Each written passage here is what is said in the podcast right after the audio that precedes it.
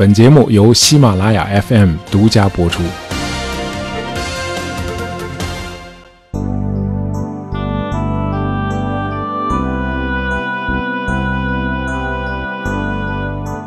啊，即使在感情生活中，往往也需要理性的介入。哎，就是我们现在常说的，要守住底线。比如，你不能去爱你哥们儿的女友。哎，这既不道德，也会让你自己非常的痛苦，因为要么你就失去你的哥们儿啊，要么你就失去那个你爱的女孩，呃，没有第三个选项啊。有一位德国的伟人啊，叫俾斯麦啊，这个人可以说是改变了德国的历史走向啊，他就曾经陷入到这种困境中。呃，俾斯麦出生在一个普鲁士的地主家庭啊，因为家里条件太好了，所以没什么危机感。那么以至于大学毕业之后，他一直都没有找到人生的发展方向，于是就到法国、瑞士、英国啊到处漫游，甚至还试图参加英国驻印度的军队。呃，俾斯麦有一个好哥们儿叫莫里茨啊，他看到俾斯麦如此的迷茫啊，甚至连基督教都不信了。于是呢，就想帮他一下啊，把他引荐给自己所在的一个宗教小团体啊，这是个虔诚派的宗教团体。那么俾斯麦后来确实受到了这个团体的影响，但当时这个团体最吸引他的可能还不是宗教，而是莫里茨的未婚妻玛丽。那么从彼此的书信里可以判断，这个玛丽一开始就被俾斯麦的言谈所吸引。俾斯麦口若悬河地兜售他当时信仰的泛灵论啊，就是类似道家思想的那种所谓啊万物有灵嘛。那么这个玛丽听得入了迷啊，就对俾斯麦产生了好感，而且他似乎一直在挑逗俾斯麦。那么俾斯麦呢，非常的痛苦啊，他深爱着玛丽，可又不想伤害自己的哥们莫里茨。呃，后来玛丽和莫里茨结婚了啊。那玛丽为了转移俾斯麦的视线，就在婚礼上故意安排自己的闺蜜约翰娜和俾斯麦见面啊，想促成他们俩。那个莫里茨呢，也一再撺掇俾斯麦，怎么样？约翰娜的小姑娘不错吧？你要是不下手，我可就娶她当二房了啊！呃，这不是我编的啊，这是人原话。呃，不过这次转移视线似乎并不太成功啊。俾斯麦仍然深爱着玛丽。那么，玛丽的闺蜜约翰娜虽然端庄秀丽啊，似乎也没有能够让俾斯麦立刻就转向。结果两年后，意外发生了啊！玛丽的母亲得了某种传染病。那么在照料母亲的过程中，玛丽也染上这个病了。最终，母女俩先后死去了。那玛丽的去世让俾斯麦彻底死了心啊！一年以后，也就是1847年，啊，俾斯麦和玛丽的闺蜜约翰娜结婚了。啊，现在看来，如果没有娶约翰娜，俾斯麦后来的人生很可能会是另外一个样子，德国的历史可能也会和后来的发展不同。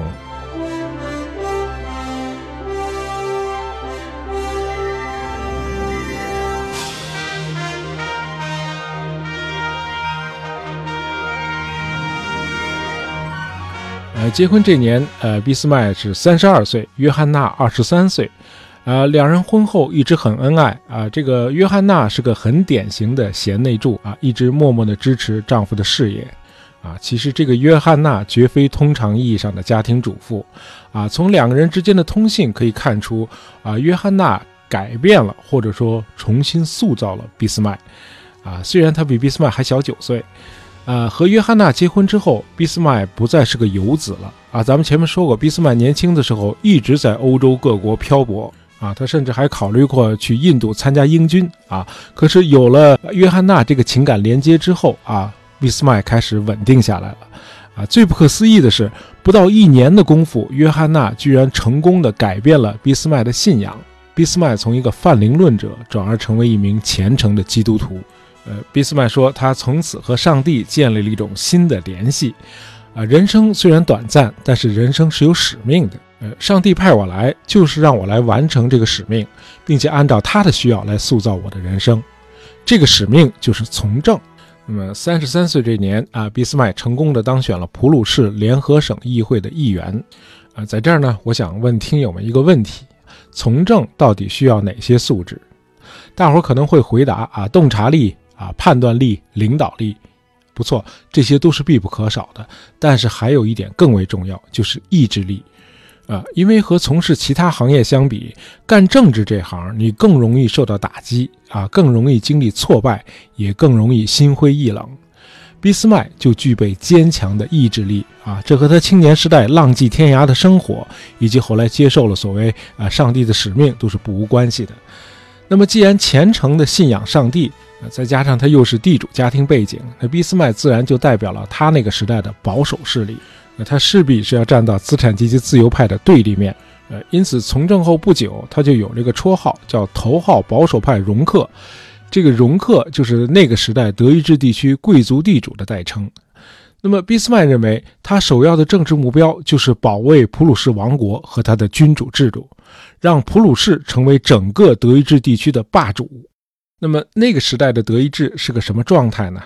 我们在很多期节目里都介绍过啊，德意志长达八百年，都是我们国家周朝的那个状态啊，周朝也是八百年啊，啊，虽然有个神圣罗马帝国，但是和我们的周天子是一样的，这个神圣罗马帝国的皇帝从来就不是一个中央集权的君主，帝国内的诸侯各忙各的啊，根本不听皇上的。那么到了一八零六年，拿破仑强行解散了神圣罗马帝国。从此，德意志地区连一个名义上的统一君主都没有了。呃，拿破仑把德意志地区的三十六个邦国和自由市置于法国的保护之下，成立了一个莱茵联邦。不过，德意志地区两个大国普鲁士和奥地利都没有加入这个莱茵联邦。我们一会儿会详细谈普鲁士和奥地利这两个大国。那么，到了一八一五年，拿破仑战败之后，莱茵联邦解散。呃，德意志各邦又组成了一个新的联盟，叫德意志邦联。这个时候，普鲁士和奥地利这俩大国也加入了德意志邦联。那么，这个邦联啊，仍然是非常的松散。呃，各邦国完全保持各自的主权。但是呢，在法兰克福设立了一个邦联议会啊，作为一个协调组织。那么，由各邦国中实力最强的奥地利担任这个邦联议会的主席。那各邦国之间啊，如果有了什么问题啊，有了什么矛盾，大家就在这个邦联议会上协商解决。呃，一八五一年，俾斯麦被派到法兰克福担任普鲁士驻德意志邦联议会的公使。哎，他在这个协调机构一干就是八年，后来呢，又先后担任了普鲁士驻俄国和法国的大使。那么这些履历为俾斯麦积累了丰富的外交和政治经验。一八六一年，普鲁士的新国王威廉一世登基。这个威廉一世一直致力于普鲁士的扩军备战。那你玩这个，你就得增加军队的拨款嘛，对吧？你得养军队嘛。可不巧的是，这年议会选举中啊，资产阶级自由派获得了大多数议席。那么这帮人提出要由议会来监督政府的开支，给军队增加拨款得得到议会的通过。那这就和威廉一世呛起来了。于是普鲁士就陷入了宪政危机。这个时候，有人给威廉一世出了个主意啊，说：“陛下，您啊，您把我们驻法国的大使俾斯麦召回国来。这个俾斯麦是个头号的保守派嘛，啊，他一定会坚定的支持您的，啊，您就让他阻隔当首相得了。”于是，呃，国王就把俾斯麦召回国来，那么在宫里和他长谈了一次。呃，俾斯麦向威廉一世保证说：“啊，他一定尽一切力量维护国王的权威，反对议会。”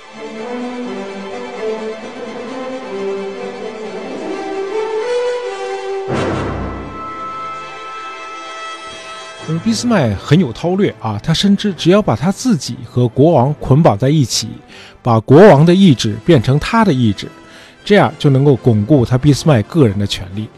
那俾斯麦刚当上首相的时候，公众形象是非常差的啊，议会中的自由派普遍的瞧不起他，啊，说他就是个毫无原则的粗暴的地主。哎，无论是政治主张啊，个人喜好啊，都是落后地主的做派。那俾斯麦还是要和这些自由派合作呀，于是呢就做大家的思想工作。他说：“我们普鲁士当前遇到的重要问题啊，不是内政啊，大家不要把注意力都放在内政上。我们最大的挑战是在外交领域，而外交啊靠民主是解决不了的，得用铁和血。铁血首相这个绰号就源自俾斯麦的这次演讲。呃，俾斯麦说，普鲁士必须积聚自己的力量，以等待有利的时机。”啊，这样的时机我们已经错过了好几次了。俾斯麦谈到的所谓时机，就是指普鲁士站出来统一全德。呃，结果在俾斯麦出任首相的第二年，这个时机就已经来了。啊，丹麦国王弗里德里希七世去世了，这样在丹麦和德意志之间长期悬而未决的领土争端突然就尖锐起来了。这个有争议的地区叫什勒苏伊格赫尔施坦因啊，简称什河。哎，今天什河州是德国北端的一个联邦州，北临丹麦，啊，总面积大概是一万五千多平方公里。那么当初呢，这是两个公国啊，石河这俩公国的居民以德意志人为主，只有在石勒苏伊格北部住有大量的丹麦居民。那么在一八六三年丹麦国王去世后，丹麦颁布了一部新宪法，确定把石勒苏伊格并入丹麦。那么这件事儿让俾斯麦敏锐地意识到机会来了，可以以武力来解决石河问题，打败丹麦啊，这样就可以让普鲁士在北德地区的影响大幅度的上升啊。于是俾斯麦决定对丹麦开战啊。出于审慎的考虑，俾斯麦先是设法说服了其他各国保持中立，同时呢又争取奥地利作为普鲁士的盟友。哎，德意志地区两个最大的邦国联起手来，一起来对付丹麦。那丹麦当然不是普奥联军的对手啊，很快就打败了。于是丹麦国王被迫把石河这两个公国割让给了普鲁士和奥地利两国来共管。呃，当时大家就已经看出来了，这个普鲁士怎么可能容忍与奥地利来共管这个石河地区呢？哎，奥地利是个南方国家啊，你跑到这儿来和我来共管这个石河，呃，你是不是想插手我们北方的事务呢？呃，这个时候，关于普鲁士统一全德，俾斯麦已经有一个大致的目标了，啊，就是建立一个排除掉奥地利的德意志国家。那么，首要目标就是在北部的德意志地区建立普鲁士的霸权，把奥地利排挤出去。那么，当前普鲁士和奥地利结盟仅仅是一个权宜之计啊，为了解决这个石河问题嘛。就是说，只有当这个盟约对俾斯麦有用的时候，这个盟约才会维持下去。谁都知道，在德意志邦国中是不可能长期存在两个霸主的。普鲁士和奥地利这俩霸主，其中有一个必须离开。俾斯麦一开始并不想和奥地利动武啊，他还是希望奥地利最终能够做出让步，退出石河地区。没想到奥地利完全不买账啊！我凭什么退出去啊？这个奥地利呢，就要求把石河问题提交到德意志邦联议会啊，让各个国家一起来评评理。我们一块占的地儿，你凭什么把我轰走啊？于是俾斯麦就决定对奥地利动武了啊！他命令普鲁士军队开进赫尔施坦因地区，哎，就是石河地区中由奥地利管理的那一部分。奥地利一看，嘿，你个愣头青，我就不信我治不了你了。奥地利立刻就在邦联议会提出啊，由德意志各邦国组建联军，共同讨伐普鲁士。呃，普鲁士随即退出了德意志邦联，啊，大战一触即发。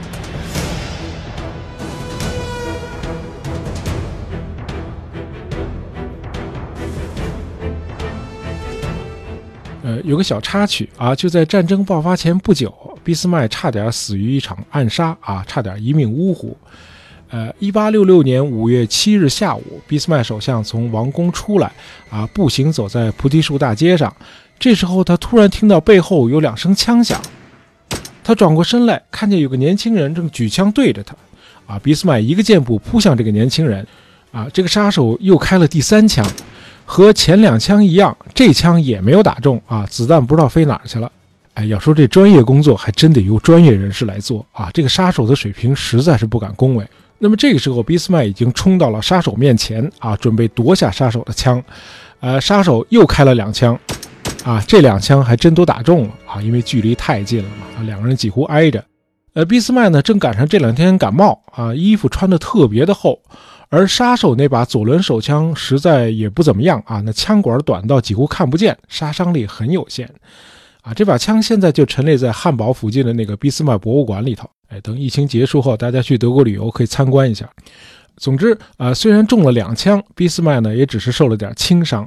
呃，三十多年后，俾斯麦和李鸿章有过一次很愉快的交流，为此我们专门做过一期节目啊。常听我们节目的听友应该是有印象的。呃，不知道这俩人有没有聊到过遇刺的事儿啊？什么？你也遇刺过？那什么？我也遇刺过，我挨了两枪的，你挨了几枪？啊，这我脑补的啊。刺杀俾斯麦的这个杀手叫 Ferdinand Cohen Blint，啊，这名字有点方特啊，德语 Blint。哎，是失明，哎，看不见的意思啊！难怪这枪法这么差呢。那么，这是一个来自德意志南部地区的大学生啊，这年才二十二岁，呃，被关进大狱之后，才几个小时他就自杀了啊，留下了一封遗书，说他刺杀俾斯麦是想阻止普鲁士和奥地利之间爆发战争。啊，这当然是阻止不了的。普奥战争一共打了两个月啊，决定性战役是发生在一八六六年的七月初。普军的统帅是普鲁士最伟大的军事家老毛奇啊。老毛奇组织了三个普军的军团，他没有让这三个军团齐头并进，而是让其中的一个军团故意走得慢一点，而让另两个军团快速的前进。啊，在一个叫科尼西克雷茨的地方啊，这个地方今天叫萨多瓦啊，属于捷克，在这儿与奥军决战。呃，当奥军的主力全力以赴地对付这两个普军军团啊，打得难解难分的时候，呃，第三个普军军团到了，呃，一下子就从侧面包围了奥军。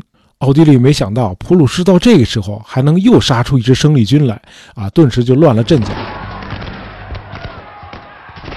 另外，普军的火力也远强于奥军，因为普鲁士的步兵已经全员装备了后膛枪啊，就是现代意义的步枪啊。这种枪的子弹，它的火药和弹丸是一体的啊，从后面装填，扣动扳机之后，撞针撞击弹壳后面的火药，然后把子弹高速的发射出去。而奥地利军队普遍使用的是前膛枪，呃，这种枪你得先把火药倒进枪口，然后再把弹丸塞进去。然后再拿一根通条伸进枪管，把火药和弹丸捅瓷实了，然后才能射击。那这种射击速度比普军的那个后膛枪差远了啊！你打一枪，人家普军已经打了五六枪了啊！这就是为什么在不到半个小时的时间里，战场上已经有上千名奥地利士兵被普军射杀。那么到了七月三号这天的傍晚，奥军有一万五千人战死，普军阵亡是两千人。那奥地利就战败了啊，于是向普鲁士求和。可是普鲁士的国王威廉一世不想就此停战，他想一直打下去，一直打到奥地利首都维也纳。但是俾斯麦首相坚决反对。这个时候就看出俾斯麦的政治智慧远高于威廉一世。俾斯麦告诉国王啊，说：“陛下，您首先要搞清楚咱们打这场仗的目的是什么？哎，咱们是想解散德意志邦联，把奥地利排挤出去。”如果我们见好就收，哎，就更有利于把以前那些跟着奥地利跑的那些邦国都拉到我们这一边，哎，有利于我们在北德地区做大。而难得那几个奥地利的铁粉，像什么巴伐利亚啊、巴登、福腾堡，也会因为我们的宽容，逐渐承认我们作为唯一的霸主的这个地位，而向我们靠拢。而且奥地利是个烫手的山芋啊，他国内这么多民族，他自己都搞不定，咱们去趟那浑水干嘛呀？呃，国王说不行啊，我不听你的啊！咱们已经打了两个月的仗了，花了这么多钱，咱们得得到点什么呀？啊，无利不起早嘛。嗯，得让他们割地赔款。俾斯麦说：“打住啊！我们有什么资格让奥地利割地赔款？割地赔款就是惩罚嘛。那我们是法官吗？我们普鲁士在争霸，人家奥地利也在争霸。陛下，您能告诉我，咱们和奥地利谁对谁错？”您能不能告诉我，咱们普鲁士和他们奥地利谁更应该受到惩罚？如果我们不要求割地赔款，奥地利就会默认我们今后把汉诺威、黑森、拿扫、法兰克福都收入我们的囊中。哎，您别忘了，我们的目标就是在陛下您的领导下统一德意志地区，即使短期内做不到，也要为他铺平道路啊！这事儿您就听我的，好吧？啊，最后俾斯麦以辞职相威胁，那么威廉一世也只好恨恨作罢。当然，国王很快就不生气了，因为没多久，俾斯麦的所有预言全都实现了。